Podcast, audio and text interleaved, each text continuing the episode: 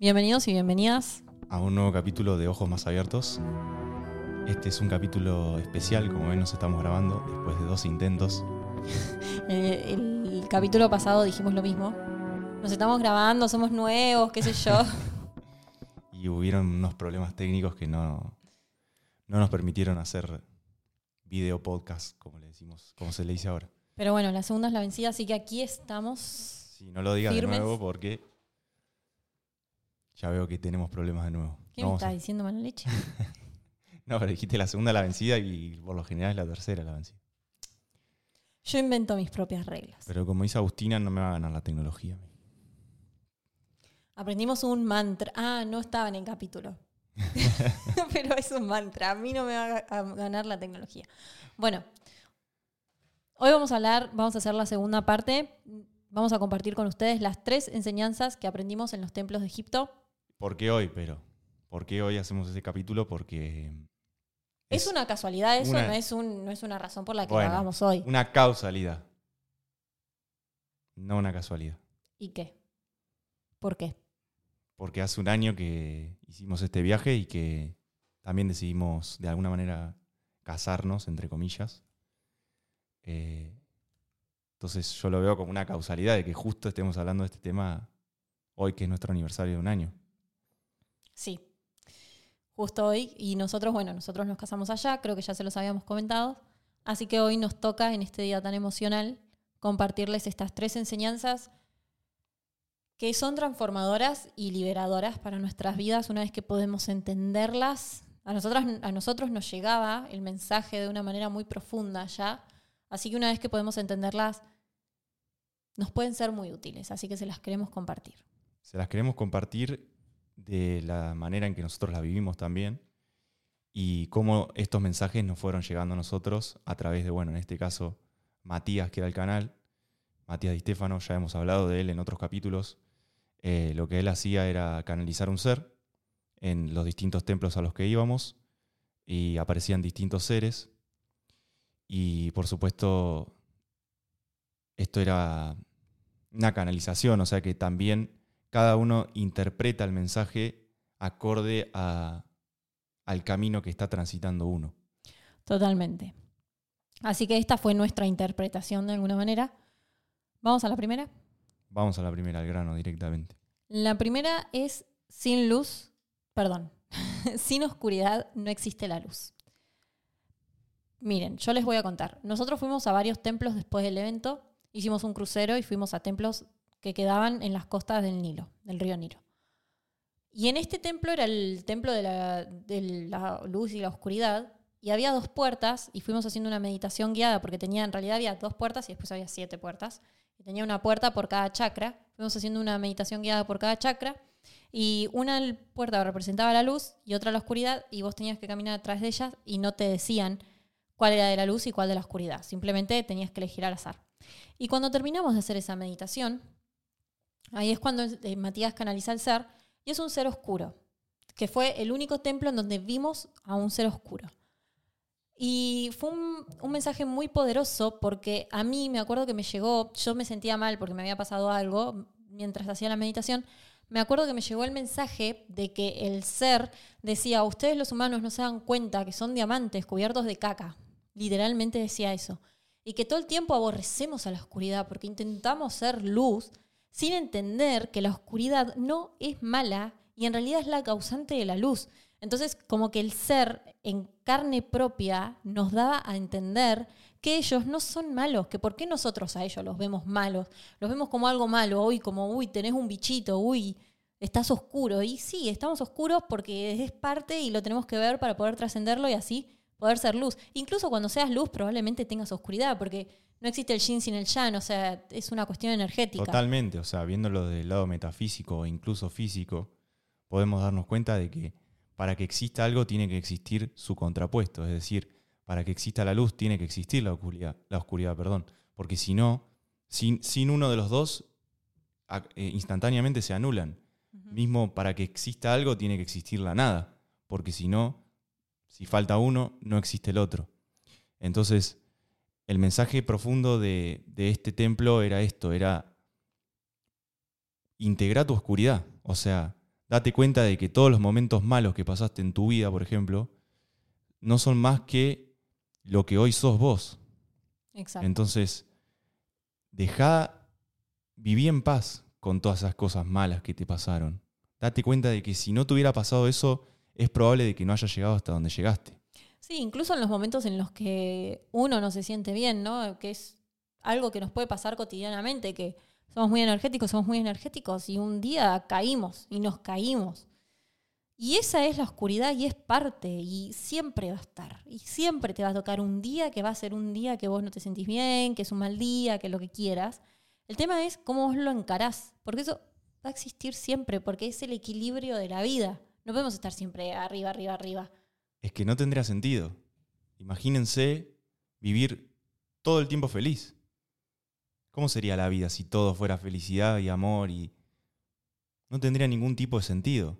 Perdería el sentido en sí mismo. O sea, si, si, si vos estarías todo el tiempo feliz, entonces, ¿qué sería la felicidad? Porque no tendría ningún tipo de sentido si ustedes se lo ponen a pensar. Mismo lo contrario. Así que ese fue como el mensaje de que la oscuridad es parte, que está ahí.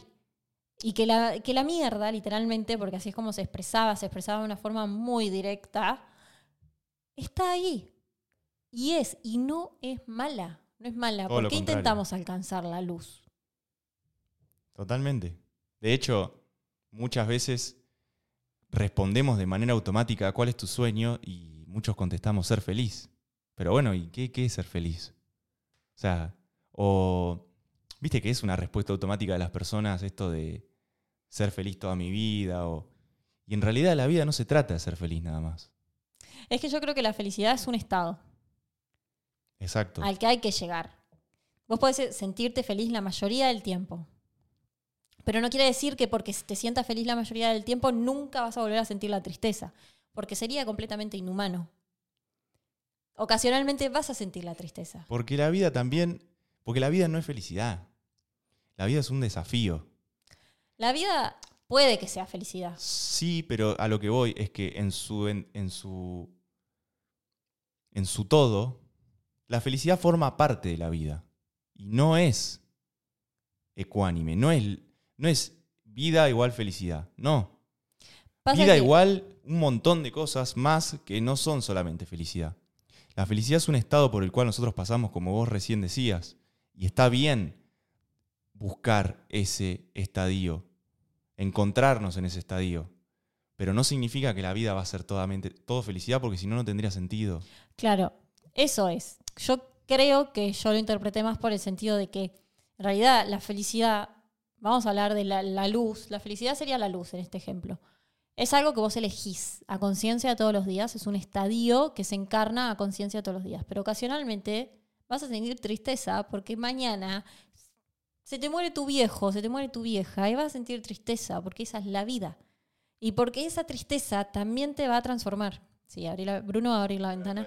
Estamos asando. Creo Son que ya- las 8 de la noche y Sí, y creo que ya no podemos cortar más, así que todo va a ser como es. aguacho. Va a ser como es. Em, no podemos editar, a eso me refiero.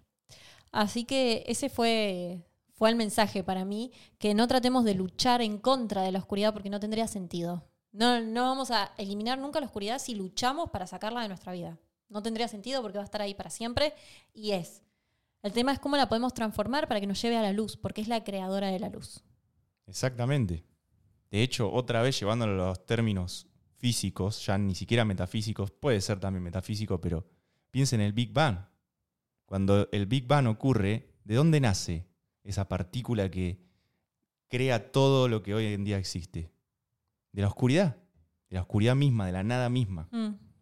Entonces, está es que en la oscuridad en la oscuridad está esa- todo. e- exactamente. Porque ustedes piensen, yo una vez hice una meditación guiada en donde para vos poder crear, a mí es una técnica que me gusta usar, para poder crear tu realidad, primero te tenés que sentir en el espacio, todo oscuro, en donde no haya nada. Porque de la nada, de la oscuridad, es donde podés crearlo todo. Es do- es donde las posibilidades son infinitas. Si vos tenés algo negro, todo oscuro a tu alrededor, podés elegir cualquier cosa. En cambio, si vos te imaginas algo blanco, no es lo mismo. No es lo mismo. de alguna manera en la oscuridad, en la nada, en el vacío, en el tocar fondo, está la creación de las infinitas posibilidades. Sí, totalmente. Muy filosófico, pero Pero igual, quien resuene. Y, es igual eh, de metafórico con lo que yo recién te planteaba. O sea, uno puede poner esa metáfora con, con respecto a esto. O sea, de la nada nació absolutamente todo. Entonces, qué importante empezar a ver que nosotros tenemos también la tendencia a ver todo de manera dual, porque es, una, es un trabajo de la mente, y todo lo, lo llevamos a esto, a ver luz y oscuridad, a ver nada o todo. Entonces, en algún punto esas dos cosas son lo mismo. Entonces, simplemente es. Y nuestra... ¿Qué? Se abrió la puerta. Bueno, hay un fantasma. Hace un rato se cortó la luz, ¿vos lo viste? No, no lo vi. bueno.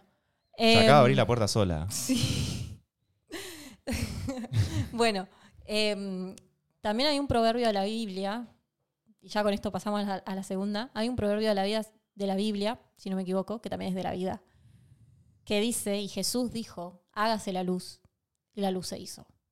Lo primero que se creó fue a través de la palabra, y fue la luz a través de la oscuridad. O sea, Jesús dijo, porque la palabra es creadora, fíjense lo que nos está enseñando la Biblia, hágase la luz, porque todo era oscuro, y la luz se hizo. ¿Sí? Y lo que te está queriendo decir también ahí es que la palabra fue pre- preexistente a, a la luz y a la oscuridad. Total. Por eso es tan importante las conversaciones que tenemos con nosotros mismos. Porque las conversaciones que nosotros tenemos con nosotros mismos van a tener el poder de crear lo que nosotros queramos. Bueno. Entonces, utilicémosla a nuestro favor, esas cosas. ¿Vamos al segundo? Pará, es que, pará, no quiero que nos vayamos por las ramas. ya estamos hablando de la palabra, ¿o no? Todo esto va, ¿eh? Vieron cómo me caga pedo, ya, ya lo están viendo. Pero no nos desviemos de lo que estamos hablando. Perfecto, pero que Bien. esto va a quedar, para que vean. bueno. ¿Vamos con el segundo? Bien, el segundo es, viniste acá a hacer tu, propia, tu propio sol. ¿Qué quiere decir esto? Recién hablábamos de la oscuridad. El sol es la luz. El sol es el brillo, Exacto, el centro. exacto. Que tiene planetas a su alrededor que giran. Y lo y mismo. estrellas. No, estrellas no. Tiene estrellas por todos lados. O sea, la- las estrellas buscan el, El sol. sol es una estrella. Claro, pero las estrellas más chiquititas, así es como lo planteaban en el templo. Las estrellas más chiquititas buscan el sol para obtener luz. Que en este caso serían los planetas. ¿Sí? O las estrellas. No hay estrellas girando alrededor del sol. No, pero están en el espacio, no digo que giren, sino que buscan al sol para, a través del sol, que Pero nosotros las podamos El sol ver. es una estrella. Sí. No me estás entendiendo. No, no te entiendo. Bien. Cuando fuimos al templo, el mensaje fue este. Nos pusieron a todos en ronda y Matías se puso en el medio porque Matías era el sol. Exacto. Y nos empezó a tratar de que nosotros éramos simples estrellas que buscábamos sol para poder brillar. Porque la estrella solo brilla y solo la vemos en el, en el cielo porque tiene luz solar. Porque el sol la ilumina. ¿Eh? Entonces, nosotros, No. La estrella brilla porque está hecha de unos gases que hacen que brille. Tiene su, la estrella en sí tiene su propia luz. Lo que, él, lo que él planteaba es que hay otros astros, como los planetas, que lo que hacen es ponerse alrededor del Sol porque necesitan de la luz del Sol para poder... ¿y los planetas son estrellas? Los planetas son astros. ¿Y por qué hablaba de estrellas él? Capaz que dijo astros, no estrellas. No, dijo estrellas. Puede ser. Sí, igual es verdad. Nuestro sol. ¿Cómo hacen las estrellas para brillar sin el sol? No pueden. Amor, el sol es una estrella. Pero ¿cómo hacen las estrellas que no son el sol? No me estás entendiendo lo que nosotros llamamos estrellas. Lo que vemos en el cielo cuando es de noche. No giran alrededor del sol. No estoy hablando de que giren, estoy hablando de que brillan. Pero no, que pero giren. tienen su propia luz. Igual, ahora sí entiendo lo que vos decís. El sol gira alrededor de otra estrella más grande, que no sé, que no sé si es la del. No, no sé de astronomía, pero nuestra, o sea, nuestra propia galaxia también está girando alrededor de una estrella central más grande. ¿Se entiende? Bueno, cuestión. Nosotros éramos, eh, somos estrellas que van buscando la luz solar para poder brillar. Porque nosotros, por ejemplo, estamos siguiendo a una persona que brilla en la vida, como es Matías. Y. mm, Sí, esa era su pregunta. La pregunta que él nos hacía era, ¿por qué me siguen a mí de alguna manera? Y la respuesta es porque yo estoy brillando. Yo estoy siendo quien, quien vine a ser acá. Y lo estoy encarnando y lo estoy integrando. Y mi luz hace que todos ustedes estén, a- estén alrededor mío. Exacto. Y ese era el mensaje, que nosotros teníamos que encontrar nuestra propia luz para poder brillar y para no seguir siendo estrellas que van en busca de la luz y nosotros mismos encarnar nuestro propio sol y convertirnos en el sol. Es todo muy metafórico, pero la enseñanza es que encontremos nuestro propósito y que brillemos en él, porque es ahí donde vamos a brillar, es ahí donde nos vamos a expandir, es ahí donde vamos a crecer, donde vamos a darle al mundo lo que vinimos a dar. Es ahí donde realmente nos vamos a sentir completos, donde realmente vamos a sentir felicidad, plenitud. No va a ser ni en el dinero, ni en los hijos, ni en la familia, ni en absolutamente nada, ni en la pareja. Va a ser en la contribución, en el propósito. Ese fue el mensaje de nosotros encarnar esa energía de sol, que es brillo, que es auto, autoexpresión, autenticidad, que, que es luz, que es luz para los demás. Una persona que está en su, en su propósito, en su eje, puede atraer más personas porque las demás personas pueden sentir esa luz y la Exacto. quieren.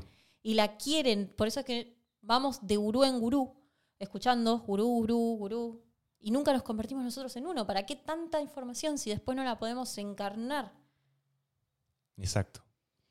Y lo que él planteaba era que para uno poder hacer todo esto que vos estás diciendo, de encarnar tu propósito y, de ser vos, de ser realmente vos, en esencia, lo que uno tiene que hacer es encontrar toda esa oscuridad dentro nuestro, cada una de esas partecitas que están oscuras de nuestro ser, e iluminarlas.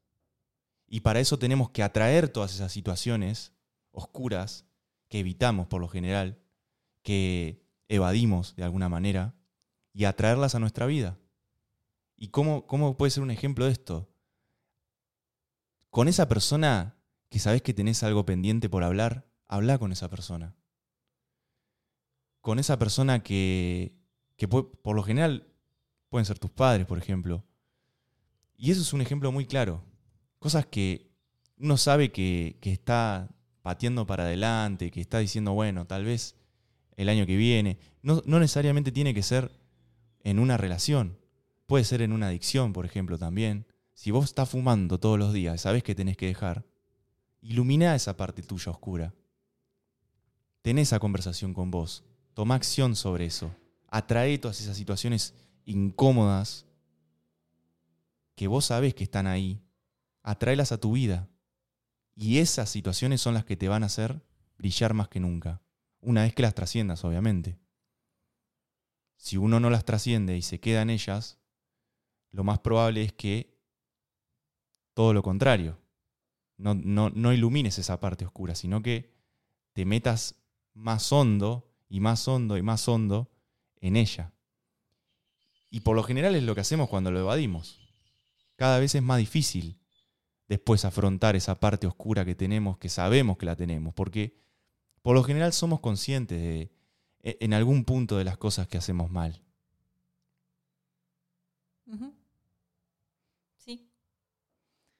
Así que es eso.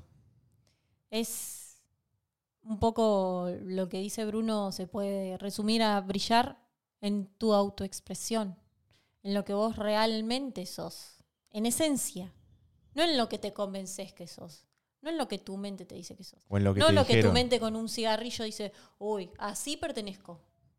Así pertenezco, uy, qué rico esto, ya tengo una adicción. ¿Qué te dice tu corazón? Porque tu corazón lo sabe. Tu corazón lo sabe totalmente. Tu corazón lo sabe. Y cada vez que estás en una juntada con gente que ya no te va más, tu corazón lo sabe. Necesitas mil drogas, necesitas alcohol, necesitas lo que necesitas para poder estar ahí. Pero ¿qué te dice tu corazón sobre eso? Sobre lo que estás haciendo con tu vida, sobre cómo te tratás cuando te miras al espejo. Cuando te miras al espejo, ¿te gustás, no te gustás? Porque entonces no vas a brillar ahí. No vas a brillar en donde no te puedes ser fiel a vos. Creo que lo que dijiste es lo fundamental, escuchar a tu corazón, respirar, vo- volver al presente y empezar a, a darle bola. No, no tanto con, con la cabeza, porque la mente nos va a jugar mil y una, mil, o sea, los pensamientos van a volar, pero el que va a saber la verdad es tu corazón. Y a veces lo tenemos olvidado. Es tanto el, el poder que le damos a la mente y la paja mental, como yo le digo, que no nos permite escuchar al corazón. No, no permitimos que, que, que realmente hoy ya está demostrado de que hay una inteligencia superior en el corazón, que no tiene nada que ver con la mente, no tiene nada que ver con la dualidad de la cual hoy hablábamos. Porque la mente es eso, es la dualidad, es decir, esto está bien, esto está mal. No, esto es. El corazón, Yo soy hombre, yo soy mujer. claro, es eso. Es eso. Ah, Somos duales en absolutamente todo. Por eso es importante poder escucharnos a nosotros en el centro. Ahí, ahí está nuestra luz. Y ahora, ¿qué hacemos con esa luz? Porque esa luz hay que ponerla en acción para realmente ser un sol. El sol sale todos los días, se levanta temprano, todos los días. Y te ilumina, y te recarga, y es energía, y las plantas no viven sin el sol. Y vos no vivís sin el sol. Pero Y nada de esta vida la existe sin el sol. sabiduría que hay en eso. Totalmente. Y que había en, es- en, en estas, en estas civilizaciones solo por el hecho de observarla. Es esa la sabiduría del sol. La sabiduría del sol es levantarte todos los días y accionar, e iluminar, y generar todo lo que genera. Pero iluminar con tus dones y talentos. Lo que realmente te resuena. Hacer eso que vos sentís que tenés que hacer. No hacer lo que la mente te dice que tenés que hacer o lo para que te dijo tu pertenecer. papá, Para pertenecer. Total, pero es o lo que que te dijo tu mamá. todo sigue siendo un tema de sentirnos en manada, de pertenezco a este grupo, pertenezco a esta familia. Así hago sentir a mi papá orgulloso, así hago que mis amigos me quieran más y hago más amigos. No, sacate todos esos juicios. Sentate, agarrá un lápiz, agarrá un papel y escribí qué querés hacer. Lo primero que te venga a la mente probablemente sea lo correcto. Aunque te pongas las mil excusas. Nada, es el viento. Ahora ya es el viento. ¿Ya es el viento? Sí, sí. ¿Y dónde entra viento de ahí? Sí, sí, abrimos la ventana. Pero Así qué que- importante esto que, que nos pusimos a hablar ahora, porque ahora recuerdo de lo que hablaba Matías con respecto a, a atraer todas esas, esa- esas cosas oscuras y la importancia del padre y de la madre en este aspecto. Eh, porque por lo general son temas no resueltos que todos tenemos y la importancia de trascenderlos, de integrarlos, de sanarlos más que nada. Porque si uno no los, si uno no sana al padre, lo que él, lo que él decía era, si uno no sana al padre, después a la hora de accionar, de tomar acción, se va a ver limitado. Y si uno no sana a la madre, a la hora de manifestar, uno se va a ver limitado. Sí. Así que las conversaciones pendientes con mamá y papá, tómenlas. Mamá, papá, valentía. abuelo, abuela, pareja. Tu pareja es tremendo reflejo.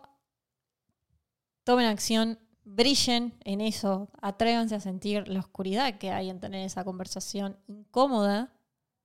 Si no es una conversación, no importa. Si sea en una actitud que vos tenés en la vida, que sabés que no querés hacerlo más. Así vos seas fumador, volvemos a fumar, y sabés que no lo querés hacer más, y sabés que no te hace bien, y sabés que te desconecta, que está lleno de químicos, lo que sea, porque chicos, el cigarrillo ese que te, que te armás está lleno de químicos también. No es que, porque es una moda que hay, no es que porque lo armás y no te compras el cigarrillo que viene, no- por lo que sea.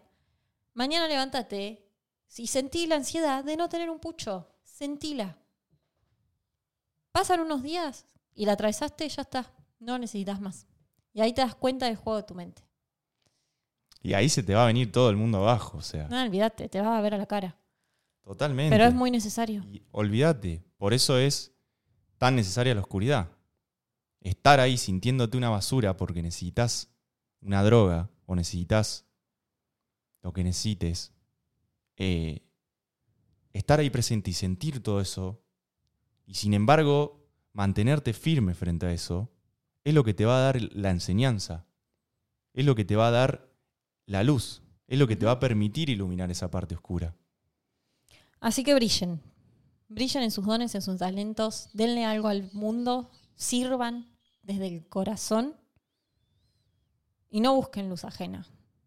No dejen que otros agarren su energía, sean ustedes su propia energía. Vamos al tercero. Vamos al tercero. Y el tercero y último es integrar la materia. Cuando hablamos de espiritualidad, hablar de espiritualidad es muy cómodo. Es como mucho más sencillo y no a la vez, pero una vez que uno lo arranca a hacer es sencillo. Sentarnos a meditar y hablar y tirarnos tarot y hablar de astrología y hablar de hoy la espiritualidad, la espiritualidad que hoy mucha gente habla y que está de moda. Pero esa espiritualidad, ¿la podemos hacer carne? Cuando miramos a nuestro alrededor, ¿cómo es nuestra vida? ¿Cómo está nuestra economía? ¿Cómo está nuestra casa, nuestra familia, nuestras relaciones de amor, nuestra pareja, nuestras relaciones de amistad? ¿Son tóxicas, no son tóxicas? ¿Podemos integrar la espiritualidad? ¿Realmente la podemos encarnar? Y con esto también hay un mensaje muy profundo que es guarda con quién escuchamos. ¿A quién le damos poder? Porque todo es vibracional. Yo quiero estar más elevado, entonces escucho a alguien que me pone en modo de víctima o escucho a alguien que... Hablamos de espiritualidad, ¿eh? Pero igual me pone en modo víctima, porque existe esa rama de la espiritualidad. O a mí me empodera y me saca para adelante, sin rencor, sin, sin sentir que, no sé, que me hicieron algo de manera personal. ¿Podemos integrarla? ¿Podemos llevarlo a la materia? ¿Nos podemos levantar todos los días y hacer lo que tenemos que hacer? ¿Podemos afrontar la incomodidad porque muchas veces, cuando nos vamos a, este lado del cual vos planteás, el primer, lo primero es la incomodidad. Porque vas a escuchar las cosas que no querés escuchar. Y las creencias limitantes. Exactamente, te van a saltar todas esas creencias limitantes y todos esos automáticos que tenés que no te permiten cambiar. Es que cuando hablamos de materia, de integrar la materia, hablamos de esta piedra, de esta mesa, de este micrófono. Hablamos del humano, porque así era en el templo, haciendo un templo. Alguien se levantó a la mañana y construyó esto. Vos estás construyendo. Estás haciendo esta piedra, estás yendo a talar una, no sé decir talar, una piedra y, pulirla y ponerla a la venta. ¿Qué estás haciendo? ¿Estás yendo más allá? ¿Qué estás haciendo para verdaderamente crecer, para verdaderamente integrar y construir un templo? No un templito chiquito, un templo que es grande. Entonces ahí te van a saltar todas tus creencias tu grado de merecimiento, a ver qué tanto pensás que te mereces, que no. Ah, yo me merezco todo, me merezco. Cuando hablamos de materia hablamos mucho de plata, de cosas materiales. De alguna materia, de alguna manera, es, es algo que, es materia, el dinero es materia. Y que hoy está muy de moda esto. Esto de decir, ah, yo me merezco todo. Sí, pero bueno, ¿cuánto a ver, ¿qué estás haciendo para ver, para, que, para decir lo que está diciendo? Y lo peor, ¿cuánto es todo? ¿Cuánto querés ganar al mes? Ah, no, yo quiero ganar 300 mil pesos. Eso, es todo. Pero, y también esto de ponerse un 10, ¿viste? Vos de, nota, ¿qué te pones del 1 al 10? 10. ¿Y el lugar para mejorar, dónde lo estás dejando? Por eso, cuando miramos a nuestro alrededor, la realidad no nos miente. La realidad no nos miente. Si yo, no, si yo hoy no tengo plata para mañana poder hacer lo que yo quiera, si yo, si yo no tengo plata para mañana, decidí darme un lujo en la vida que está recontra permitido porque vinimos a este mundo material. Y este es el mensaje. Estamos en un mundo material. Y si yo mañana me quiero ir a Tailandia, al hotel más, más caro, a la mejor suite, porque me quiero dar un masaje de qué sé yo qué, y tomarme un té chai de qué sé yo qué, porque me lo gané, porque eso es el lujo que yo me quiero dar. ¿Puedo? ¿O estoy limitado? Porque ahí ya tengo una creencia. ¿Qué puedo hacer yo mañana? ¿Puedo salir a comer cada vez que mis amigos me invitan? Un ejemplo. Y te hablo con mis recursos no con los recursos de alguien más. Te hablo con mis recursos. ¿Qué estoy haciendo yo por mí? Porque si vos sos joven y escuchás esto, la verdad es que te felicito, pero no toda la vida vas a tener 20, no toda la vida vas a tener 22. En algún momento vas a tener 30. Y la plata no va a ser más de papá y mamá. Entonces, en el templo se hacía mucho énfasis en que en lo espiritual nos enfocamos mucho en hablar de las energías y de los tres chakras, chakras primeros, que son el corona, el tercer ojo y la garganta, que son los tres chakras espirituales del cuerpo, que hay que trabajarlos. Pero la energía fluye de abajo para arriba. No vamos a poder activar el chakra corona, que es lo que nos conecta con Dios, que es lo que nos conecta con el universo, si primero no trabajamos el chakra raíz, que es nuestra niñez, nuestros, tra- nuestros traumas ya vienen en el chakra de arriba, pero toda nuestra raíz, lo que está arraigado en nuestras creencias, chicos, nuestra acción, porque después viene el exacto. sacro, nuestra capacidad de levantarnos todos los días a crear, a decir, ¿qué quiero? Quiero ser una modelo súper reconocida. Todos los días te tenés que levantar y hacer 8.000 castings. Lo tenés que ir y lo tenés que hacer. Porque esa es la materia. La materia es movimiento. No es sentarnos a hablar así y tener una charla filosófica que ni siquiera sabemos si es correcta, sino Sí, y hablar del desapego y de lo no material y del mundo utópico sin posesiones, donde puede que haya una verdad detrás de eso, pero también en equilibrio con lo otro. Si vos sos súper espiritual y no tenés absolutamente nada en tu vida y no tenés la capacidad de crear toda esa espiritualidad, te la metés en el orto. es que no la no estás Porque- integrando. exactamente. No, la estás integrando, no la estás pudiendo materializar. Lo único que tenés es información. Y por eso yo siempre dije que los empresarios, ayer me enteré que Tony Robbins tiene una fortuna de mil millones de dólares. Ayer me enteré. Yo no podía creer, yo dije, este era millonario, obvio, tenía 100 millones. Pero nunca imaginé que era billonario. No sé por qué, mil millones. Observemos la cifra de la que estamos hablando. No hay persona en este mundo más espiritual que Tony Robbins. Y es así, porque lo pudo integrar y porque vemos sus resultados. Y Exacto. Tony Robbins es lo más espiritual que hay, nos enseña a nosotros a crecer, a, a superarnos, etcétera, etcétera. Vive en una mega mansión. Y que me venga un espiritual ahora a decirme que Tony Robbins no es espiritual porque, ay, porque tiene una Ferrari, porque tiene no sé qué, ¿me entendés? Es que Porque- este es el mundo material. Ese es el tabú que tiene la espiritualidad y lo que se decía en este, en este templo. Vinimos a un mundo que es material. Si vos sos muy espiritual y sentís que tenés un propósito, si no podés materializar tu propósito y realmente inspirar y motivar y impactar a millones, no vas a trascender porque este mundo se trata de dominar la materia.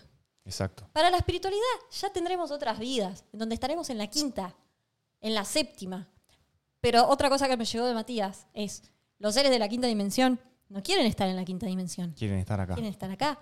Porque esta es la realidad en donde podemos tocar la piedra, en donde podemos oler, donde podemos sentir. Donde podemos experimentar en su máxima expresión. Sí. Además, eh, bueno, nuevamente, si no, no trabajamos los chakras bajos, nunca vamos a tener verdadera conexión con Dios. La conexión con Dios que viene a través de la inspiración, de, de los destellos de creatividad, de la creatividad, de tener ideas, de poder llevarlas a cabo, de esa conexión con Dios. Se está Tormenta. replicando, sí.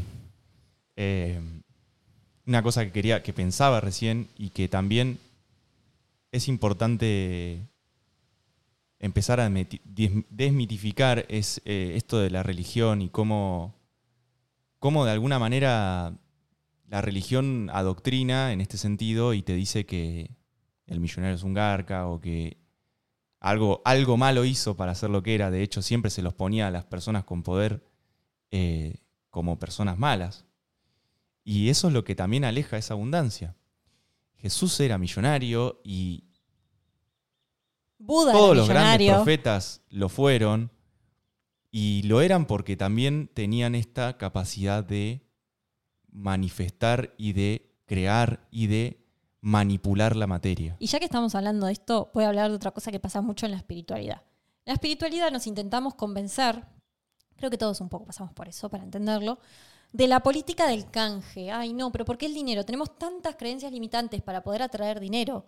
Porque si vos te fijás, afuera está lleno de personas espirituales y no tienen dos pesos partido en medio, perdonen la expresión. Entonces, yo ahí hago un, un balance de, a ver, un poco hago un balance de a ver qué tan espiritual es la persona. Y está el tema del canje, de, ay, no, pero yo tengo esta herramienta, entonces vos me das tu servicio y yo te doy el mío. Y el canje no es libertad. Porque, justo hoy lo hablábamos con Bruno, si vos mañana te querés ir a Tailandia y darte ese gusto, el de Tailandia, que tiene el hotel que vos te querés ir, probablemente no quiera tu servicio. Entonces, ¿dónde está la libertad? Si cuando yo te voy a dar lechuga porque yo tengo papas, No vos quiero, tenés papa. yo no quiero las papas, no me sirven tus papas. No hay libertad. En todo lo que no sea dinero, no hay libertad. Es lo que es. Es lo que es. Es así. Es así.